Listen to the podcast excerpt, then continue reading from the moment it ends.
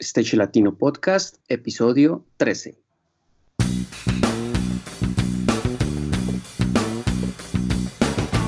Si eres técnico, ingeniero, diseñador, productor o gestor de eventos y espectáculos o quieres desempeñarte en cualquiera de estas áreas,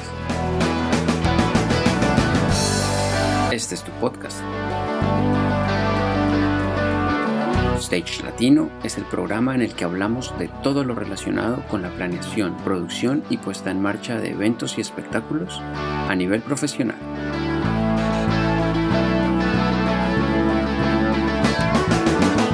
Cada semana un invitado, un referente que nos habla de su experiencia y de lo que debemos hacer, aprender a implementar para alcanzar nuestros objetivos en la industria.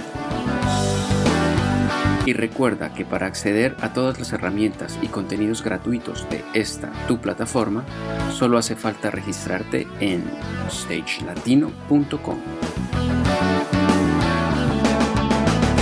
Y sin más, comencemos.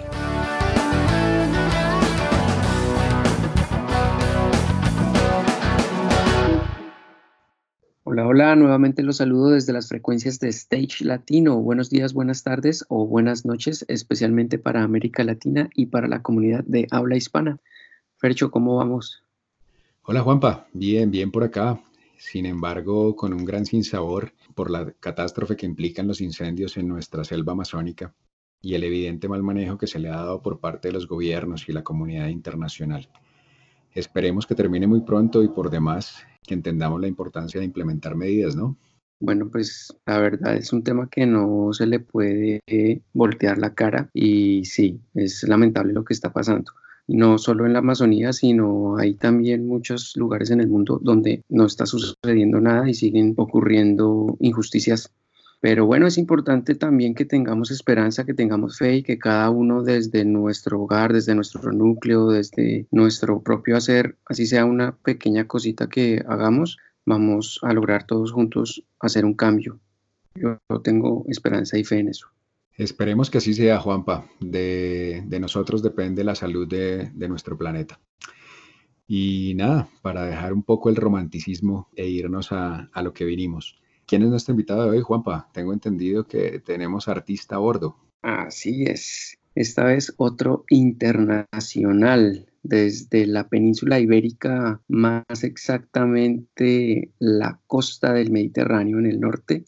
Gonzalo Planas, antes que nada amante de la música, compositor y cantante, acumula varias millas como tour manager de la reconocida banda de indie rock Love of Lesbian y es actualmente la voz líder de la agrupación española Mi Capitán. Son muchos proyectos y giras en los que ha estado Gonzalo, empezando como backliner y luego técnico de PA y road manager de un sinnúmero de bandas españolas.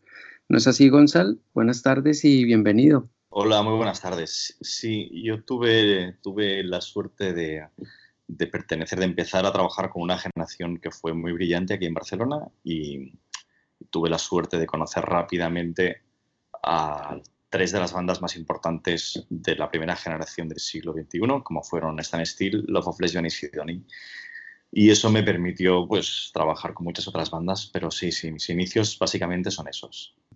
Gonzal, cables y escenarios, cuéntanos un poco de tus inicios y, y cómo fue toda esta experiencia y descubrir este mundo. Pues mira, yo no, no desconocía absolutamente la existencia del trabajo de técnico de sonido o de backliner. O sea, descubrí, desconocía totalmente que, detrás de un show live había tanta gente. Pero yo escuchaba a los músicos desde que era muy niño, desde siempre, recuerdo, en vertical. Es decir, escuchaba todos los instrumentos, los diferenciaba, escuchaba las voces, las armonías y pensaba que le pasaba a todo el mundo. Entonces, con el paso de los años, fui compartiendo mis gustos y mis inquietudes con amigos y me daba cuenta que, en realidad, como escuchaba la música yo, había muy poquita gente, de hecho, ninguna.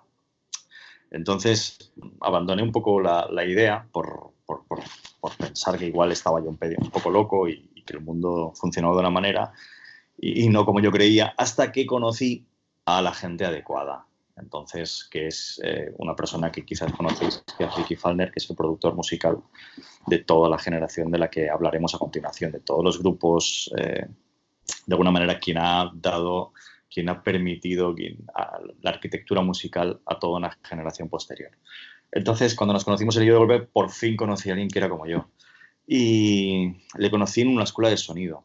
Entonces me di cuenta que en la escuela de sonido se podía aprender a manejar una mesa de sonido, unas grabadoras, unos softwares, unos hardwares, toda una serie de aparatos y elementos pertenecientes a la cadena de grabación y edición que te permitían hacer a ti mismo lo que quisieras con la música. Empecé a estudiar y tuve, como comentaba al principio, la enorme suerte de coincidir con una serie de bandas extraordinarias en el germen de sus carreras, cuando estaban empezando, cuando ni siquiera habían grabado discos. En el local de ensayo nos cruzábamos en bares, empezó una amistad y yo siempre he sido una persona muy decidida y que cuando ve algo claro mm, va por ello, sin dudar, y me propuse a mí mismo como técnico de sonido de todas estas bandas, con la enorme suerte de que me salió bien y de que las bandas tuvieron una carrera muy próspera. Pero bueno, resumiendo, estuve dos meses haciendo de backliner porque necesitaba ponerme en contacto con las bandas y diez años haciendo peas y grabando discos, pero sobre todo haciendo peas que es lo que a mí me gustaba, ir, de gira por Europa, ir de gira por Latinoamérica,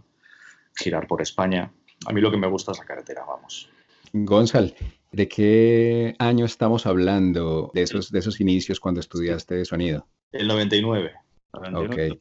Desde ahí, ¿cuánto tiempo transcurrió para, para, empezar a girar? Pues muy poquito, porque como, como soy una persona con, con, con mucha decisión, yo la primera clase que di en la escuela de sonido, al acabar, y ya le dije al profesor que si alguna vez necesitaba a alguien para lo que fuera, me llamara. Y a las dos semanas me llamó y me dijo, mira tú, el que me dijo eso, ¿quieres venir o no? O, me estabas fantocheando.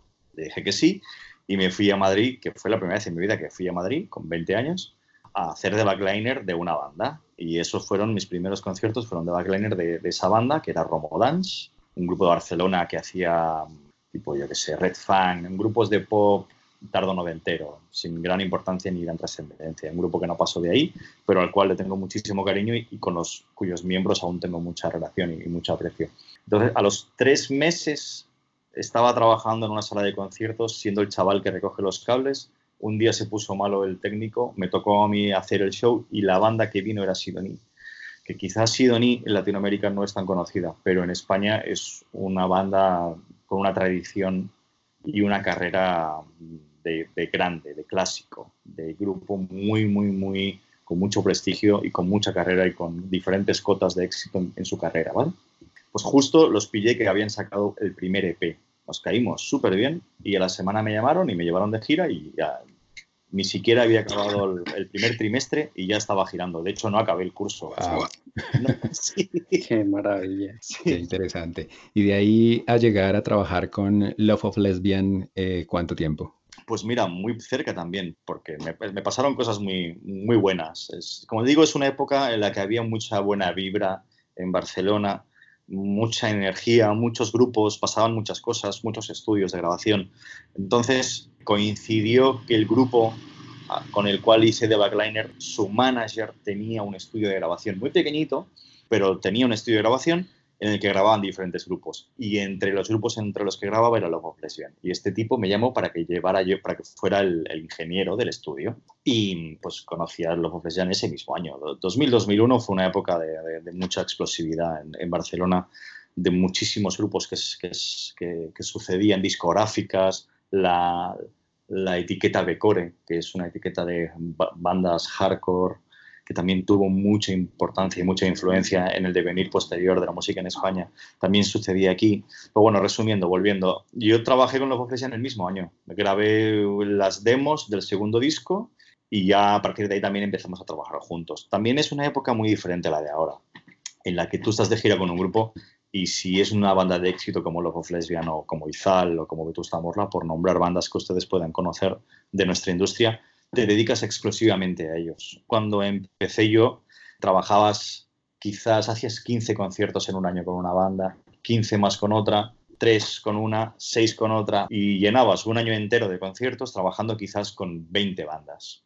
Mm, principalmente mi relación era con estas, ¿no? con Love of Lesbian, con Sidonie y con Stan Steele, que para mí eran como tres grandes polos de, genios, que era Santi Balmes en Love of Enric Montefus con Stan Steele y Mark Ross en Sidonie, a los cuales distinguí muy claramente como, como gemas entre un mar de piedras que tenían talento, pero ellos destacaban muy claramente. Aparte de, manejar el sonido, de, hacer la ingeniería de sonido con, estas bandas, ¿qué otras actividades has desarrollado con ellos?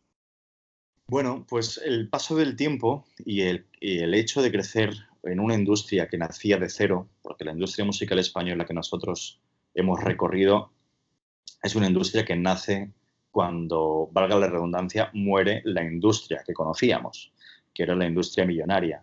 Nosotros heredamos directamente el final de todo ese negocio y nos toca reinventar en España al menos eh, un nuevo circuito de salas, eh, nuevos festivales. Ahora tenemos 300 festivales en este país, pero cuando empezábamos eh, no había festivales. Lo que había era pues, un tipo que estaba igual de chalado que tú, que había conseguido más o menos un poco de dinero del ayuntamiento y, ponía un escenario que era lamentable, pero juntaba a cuatro bandas de, cuatro puntos de España diferentes y ahí había las primeras mil personas que venían a ver a cuatro bandas diferentes y que quizás pagaban, pues no sé, 20 euros por vernos.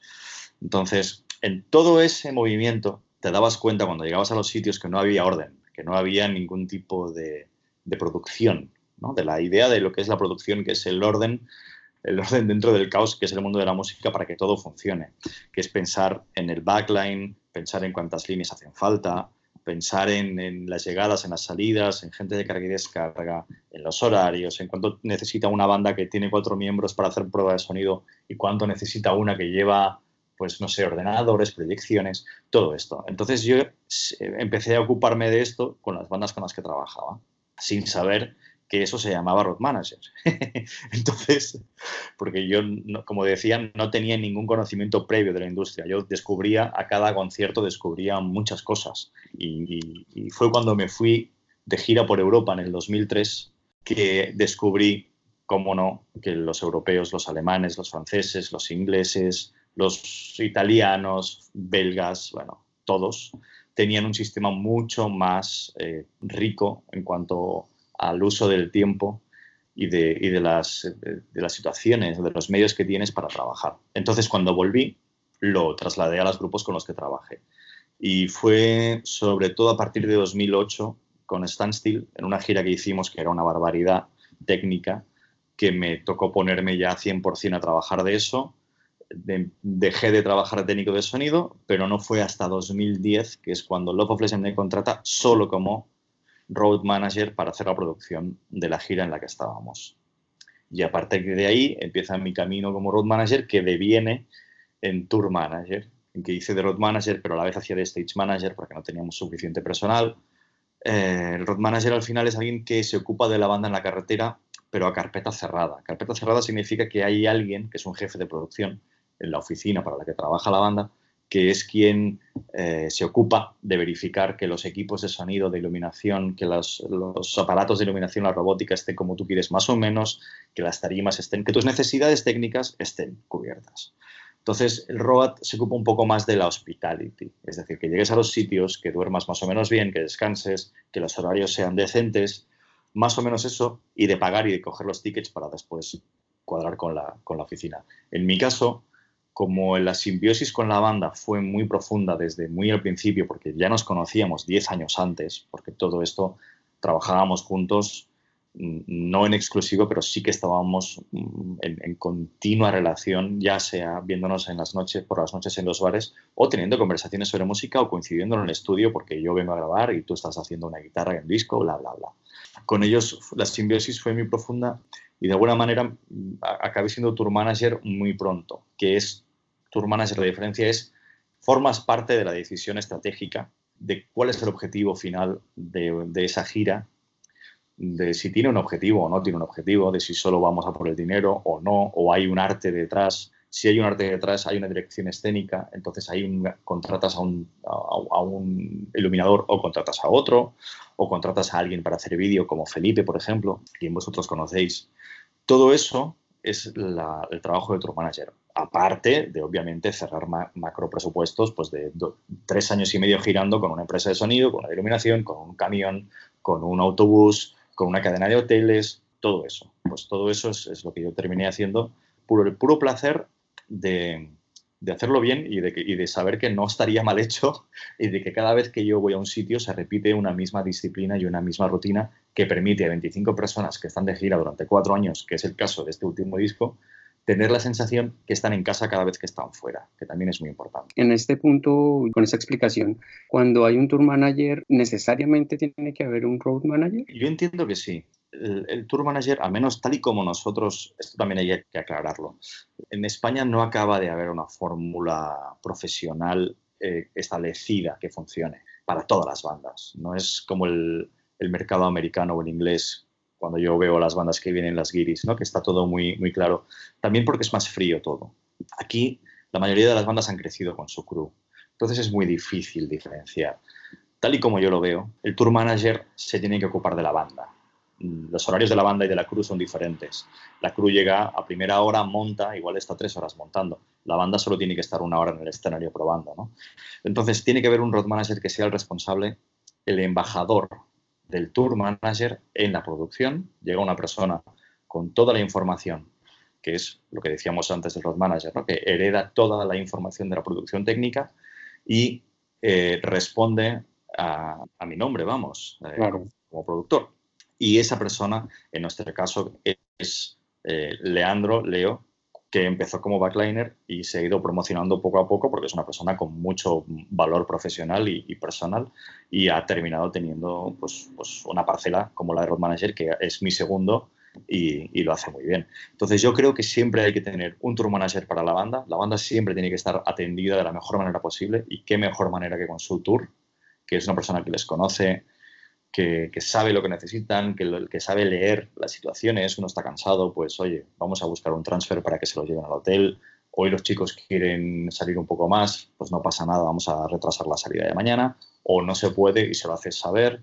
Todo eso es muy difícil hacerlo uno solo. Yo hasta la gira pasada lo hacía yo solo todo esto, lo técnico y lo personal, era el primero que me levantaba y el último que me iba a dormir, y estaba agotado. Entonces esta es la primera gira donde ya tenemos la suerte de poder eh, dividirnos el trabajo y hacer mucho mejor el trabajo por separado. Claro. También yéndonos ya más hacia el lado del tour manager, cuando estabas hablando de toda la parte, digamos, un poco más creativa y hacia dónde quiere ir el tour, supongo yo, y si nos puedes aclarar un poco, ese diálogo entre el tour manager y directamente el manager, tiene que haber una muy buena comunicación y hasta qué punto el tour manager debe asumir retos o, asumir funciones que pues pueden llegar a ser del manager y cómo, cómo es ese, ese límite. Sí, sí, sí, porque esto también a veces crea mucha confusión por personalismos, ¿no? por errores de, egos. Claro. En este caso, la oficina de trabajo de, de Love Place Music Bus siempre ha entendido que la banda es el motor principal creativo de la carrera del grupo y quien siempre ha tomado todas las decisiones estratégicas y artísticas. Entonces vieron de manera muy natural que mi entrada facilitara todo aquello. ¿no? yo nunca he tenido ningún tipo de, de obstáculo para ser todo lo expansivo que quisiera ser, porque a la vez ellos siempre entendieron, y yo siempre he sido muy respetuoso, ¿no? Ellos entendieron que mi papel, o sea, a mí me encanta mi, mi profesión y, no tengo, y no me encanta la suya, la de manager. Irme a pelear con discográficas no me parece el mejor trabajo del mundo. En cambio, irme de viaje con un grupo, usar su repertorio, eh, rodearte de profesionales técnicos con talento también, que no son solo técnicos, sino rodearte de un equipo humano con talento y ir de gira con él, me parece el mejor trabajo del mundo. Entonces yo creo que tengo la suerte además de estar con un grupo humano maravilloso. Entonces tengo, tengo, eh, vamos, no tengo ningún tipo de obstáculo para desarrollar mi trabajo.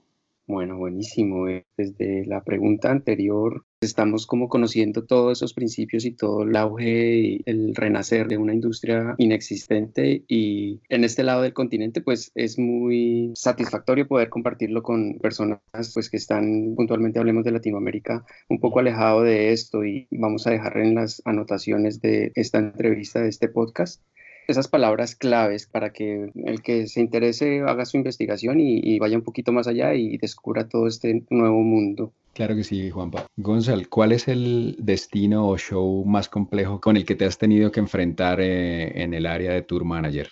En noviembre de 2017 hicimos el, Palacio de los Deportes de Madrid, que fue el primer concierto que hacíamos para 15.000 personas solos. Habíamos tocado en festivales, habíamos hecho muchas cosas muy grandes, pero siempre en el contexto, en el marco de compartir eh, público con muchas más bandas, algunas más grandes que tú y otras más pequeñas. Entonces no era raro haber tocado ante 40.000, 50.000 personas, a pesar de que fuera extraordinario, pero no era real en cuanto a que no era público tuyo. Entonces, cuando hicimos el concierto de Madrid, que fue público, el final, de la gira de salas del poeta Halley, que después ha continuado por otros medios a través de festivales o a través de celebración de los 20 años de la carrera de la banda. Era la primera vez que nosotros teníamos que montar un concierto de cero. O sea, el escenario, contratar un escenario, contratar un ingeniero para que te validara todo lo que sería rigging, desde todo eso hasta contratar a 40 personas de carga y descarga para que, para que movieran todo eso, entrar un día antes a trabajar, todo eso se convirtió en una barbaridad sin que yo lo viera venir y súmale invitados. O sea, yo me ocupo de todo, en realidad, que, que fue el problema de ese concierto. Me ocupo de, la lista de invitados, de la lista de invitados que vienen al concierto gratis a ver el concierto, de los invitados que vienen a colaborar, de montarle sus camerinos de manera perfecta, de que la banda tenga su camerino como quiere, de que los, mis técnicos tengan el suyo, de que vayan a comer, los restaurantes, toda la parte de hospitality, logística, hoteles, aviones, todo esto, más un concierto de cero. Pues todo esto me pasó factura Salió excelente, salió excelente, el concierto fue maravilloso. Hay un DVD, de hecho, sobre este concierto y es perfecto, o sea, salió todo increíble. Yo me pasé el día siguiente entero en cama enfermo. Aprendí que nunca más, porque al, mes siguiente hicimos lo mismo en Barcelona y cogí un ayudante. Bueno, no de uno, dos ayudantes. Lo valía, lo merecía. Claro, claro, porque yo pensaba, bueno, joder, esto es lo de siempre, ¿no? Un concierto. Que va, que va. O sea, Nada que ver. Pero bueno, salió bien, ¿eh? Ahora, estuve un día, un día entero enfermo, o sea, todo el día. Uno en, la, en la capacidad que siempre ha tenido de salir hacia adelante de todo, a veces comete el error de creer que es capaz de todo, solo. Y la vida te enseña que delegar es, es muy importante, saber delegar, relajarse, aceptar que, que, los, que, los, errores existen. No sé, también hay una, hay una evolución como ser humano en todo lo que exige la producción, que es muchísimo, porque nadie tiene en cuenta nada. O sea, si de golpe el pan, el pan del camerino no está bueno y alguien te lo echa en cara, piensas, me cago en Dios. Y las 357 otras cosas de las que me he ocupado y están bien, ¿sabes? No son importantes.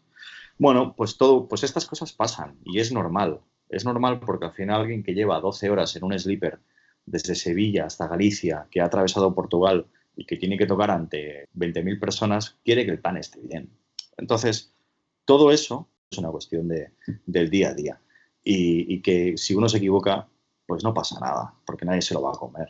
en la confianza, en la amistad y en la aceptación de los demás está el secreto un poco de todo esto. Y a mí me costó mucho tiempo entender esto, por ejemplo. Y tuve suerte de hacer el clic, de estar rodeado de gente que me lo permitiera también hacer ver y de que, bueno, joder, y de disfrutar el trabajo en lugar de sufrirlo que conozco muchos roads que sufren mucho y, yo con la actitud de persona ya que ha vivido todo eso y les digo, digo, tío, cambia, cambia el chip porque te vas a morir.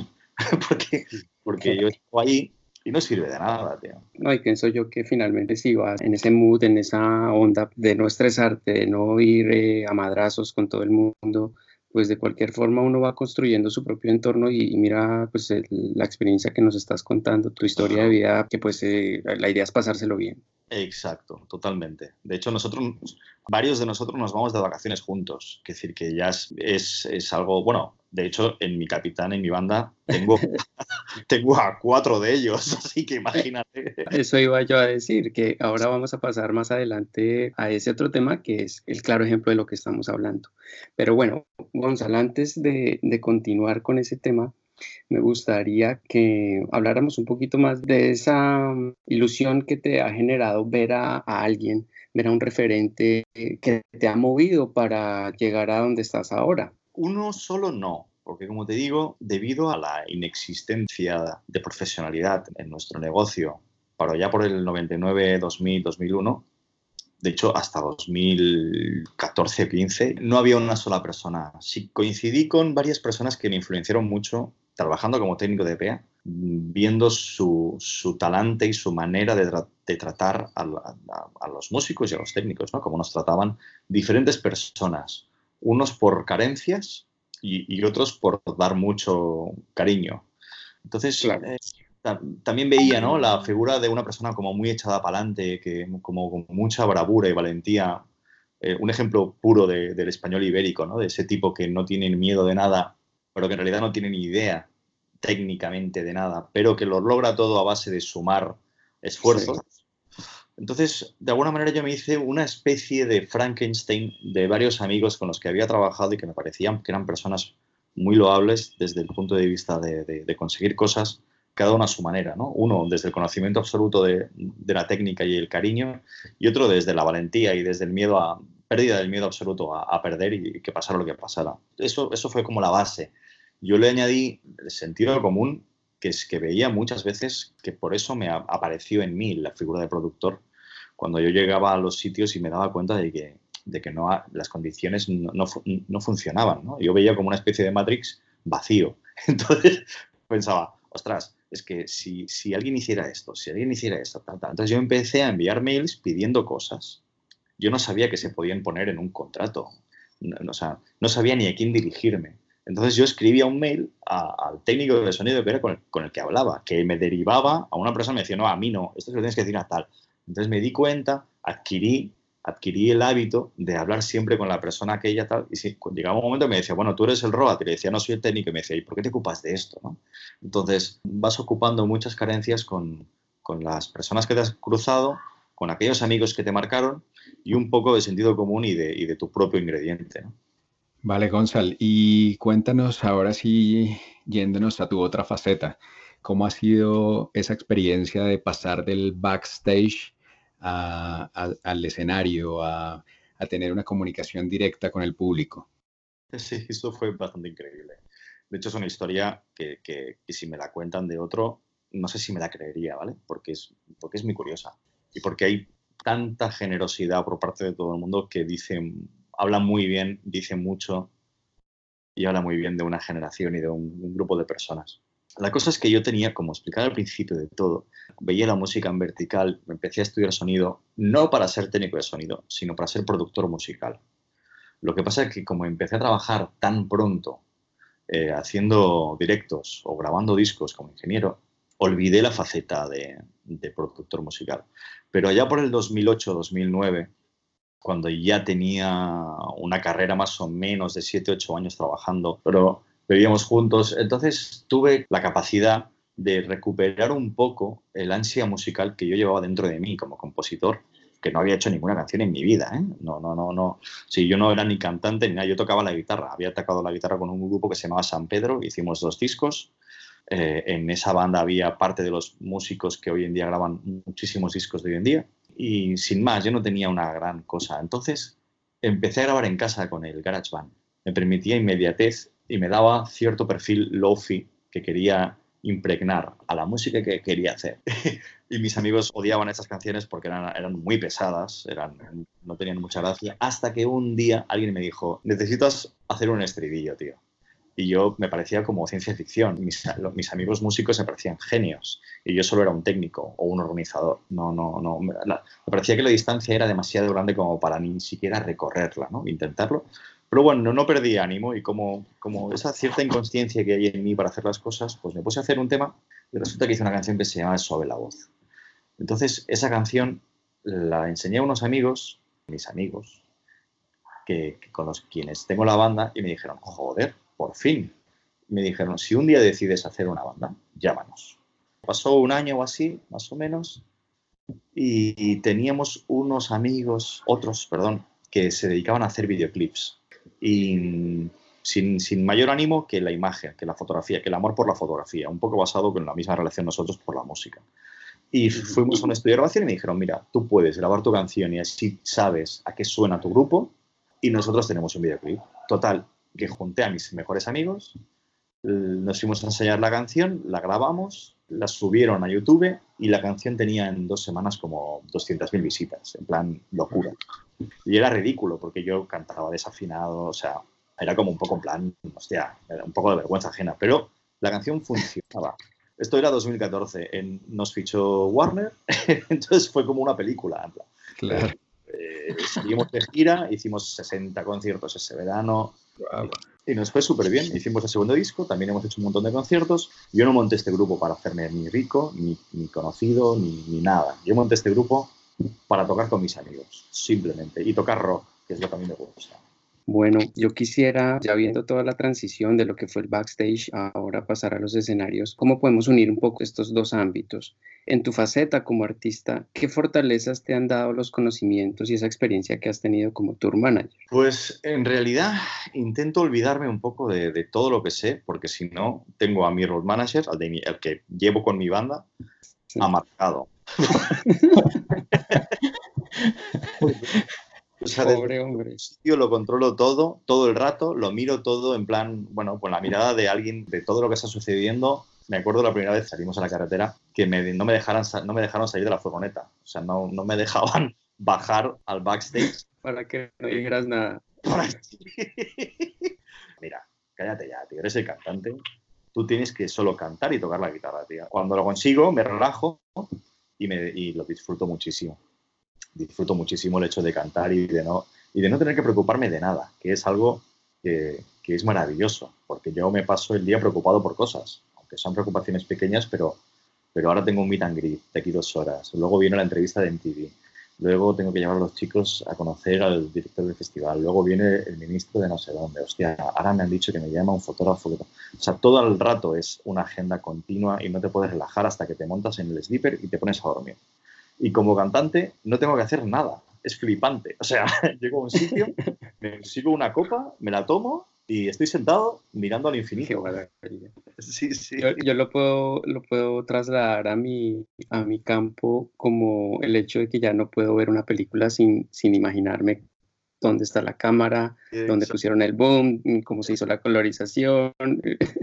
es, es, es, difícil poder separar eso, pero mira que cuando lo logro me lo disfruto mucho. Me lo Ya, disfruto es- mucho.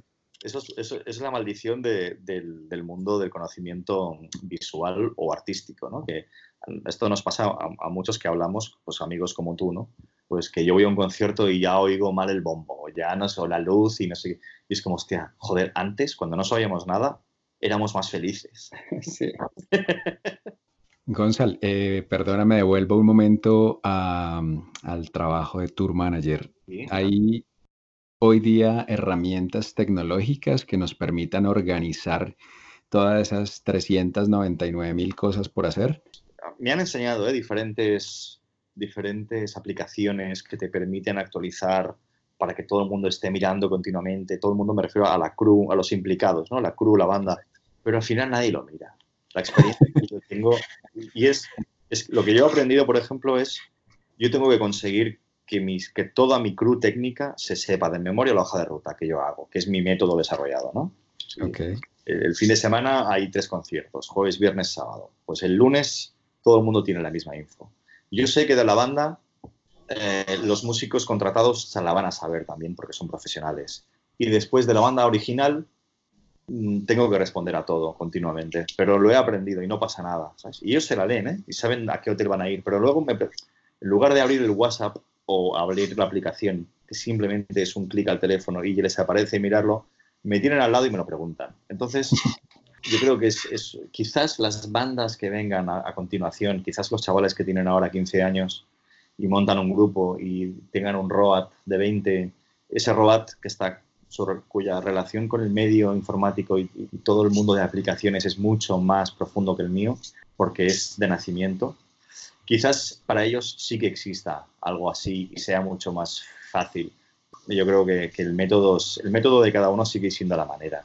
Además, todo el mundo sabe que las primeras columnas hablan de eh, backline, por ejemplo, que las, las, del medio hablan de comer y las del final hablan de los timings. Entonces, si tú no quieres saber nada, sabes que Gunsal siempre te va a poner la info que tú quieres en el mismo sitio. La gracia está en la simplicidad.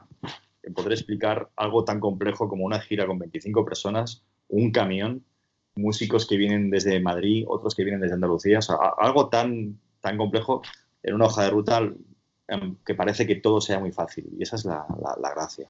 Gonzalo, tu banda se llama Mi Capitán, ¿verdad? ¿De dónde el nombre? Pues precisamente por el tipo de, relación que establezco con, las bandas, hay cierta capitanía, ¿no? En cuanto a que el capitán no siempre es el mejor, sino que es el capitán. De alguna manera, por peso, por autonomía, el grupo designa como la persona referente a quien fijar el mástil del barco, donde, se, donde te apoyas, donde preguntas, que sabes que te va a arreglar un problema. Entonces la gente me, me acostumbraba a llamar capi, de capitán, es una acortación cariñosa, me llaman Capi, hey Capi, eh, ¿cómo ves esto? Capi, ¿cómo podemos llegar aquí? Tal, tal. Total, que cuando se montó la banda era tan, tan natural que se llamara Capitán, que se llamó Capitán. Entonces, cuando fuimos, hicimos el primer concierto, allá en 2014, existía otra banda en Barcelona que se llamaba Capitán. Y a pesar de que no querían hacer nada más con su grupo, no quisieron cedernos el nombre. Entonces mm, pensamos, joder, pues llamémosle mi capitán, para que la gente lo haga suyo, ¿no? Como, como que haya cierta identificación entre, entre el nombre y, el público. y sentido de pertenencia. Sí, creo que quedó, y creo que fue un acierto, o sea, creo que nos hicieron un favor no cediéndonos el nombre porque capitán solo es un poco frío y mi capitán es, es, una, es, una, es una cosa bastante divertida y, buena y bonita, porque también implica un, un respeto que es, es, muy agradable recibir, ¿verdad? Vale, fantástico. Pues ya llegando a la parte final de, de, nuestra entrevista, si nos pudieras regalar desde tu punto de vista, ¿cuál crees que es el mejor consejo que pueden tener los que pertenecemos a la industria del entretenimiento? Ostras, pues que crean en ellos, sobre todo, que tengan fe en sí mismos, porque cuando llegan los momentos de duda, y siempre llegan, y da igual el tiempo que lleves, dudar es necesario, de hecho. O sea, no, no hay que verlo como una debilidad sino como una virtud. Cuando suceda, la respuesta siempre tiene que ser que crees en ti mismo. Y si no lo es, entonces acepta el cambio, porque hay que ser honesto. Gonza, pues muchas gracias, muchas gracias. Cuéntanos un poco dónde podemos escuchar la propuesta de mi capitán y si tienes algún canal eh, online donde podamos eh, saber más de tu trabajo. Pues mira, como soy una persona bastante bastante poco dada al uso de redes sociales. Yo no tengo personalmente, porque no me gusta la exposición personal y tampoco me gusta mucho la de la banda, pero bueno, tengo en Spotify está Mi Capitán, los dos discos y un par de singles que se editaron aparte. Y en Instagram está Mi Capitán como Mi Capitán Band, con Mi Capitán guion bajo band. Ahí serían los únicos dos lugares donde se puede encontrar. En YouTube hay vídeos, obviamente, en YouTube están los vídeos, que es muy divertido de ver también, porque la banda toca, toca muy bien, es, un placer tocar con ellos y es un placer ver el vídeo porque se, escucha, bueno, está muy bien grabado. Bueno, muy bien, perfecto. ¿Alguna acotación que quieras hacer más, Fercho? Eh, no, no, no, no, para nada. Yo súper complacido de, de, la aceptación por parte de Gonzalo de esta, de esta invitación. Ha sido muy enriquecedor todo lo que nos ha contado. Sí, así es. Hay que darle también un poco de cabida a, a ver el producto como tal. Qué bueno poder hacer esta comparativa o, ver esta transición que existe del backstage a estar frente al público, frente al escenario, dicho y, y expresado pues por uno de los protagonistas que traemos en esta oportunidad a Gonzalo, pues darle la bienvenida. Ya eres parte de la comunidad Stage Latino. Agradecimientos totales por tu tiempo, por tu disposición. Y pues quedamos eh, atentos para que podamos eso, compartir eh, esos pequeños tips, esas palabras claves que hablábamos, que las dejaremos anotadas para que la gente pueda conocer un poco más de todo este maravilloso mundo del el rock y lo que sucede con el tour management en España. Muy bien. Un placer, señores. Es así como hemos llegado al final de este episodio. Gracias por escucharnos y referirnos con tus colegas y amigos. Si te ha gustado el programa, nos harás muy felices con una calificación de 5 estrellas en iTunes o un me gusta y comentario en stagelatino.com, Evox, Spotify o en cualquiera de las plataformas donde nos escuches. Y recuerda que para acceder a todas nuestras herramientas y recursos gratuitos, el único requisito es estar registrado como usuario en stagelatino.com. Nos escuchamos la siguiente semana con un nuevo invitado de alguna de las áreas de nuestra industria. Hasta la próxima.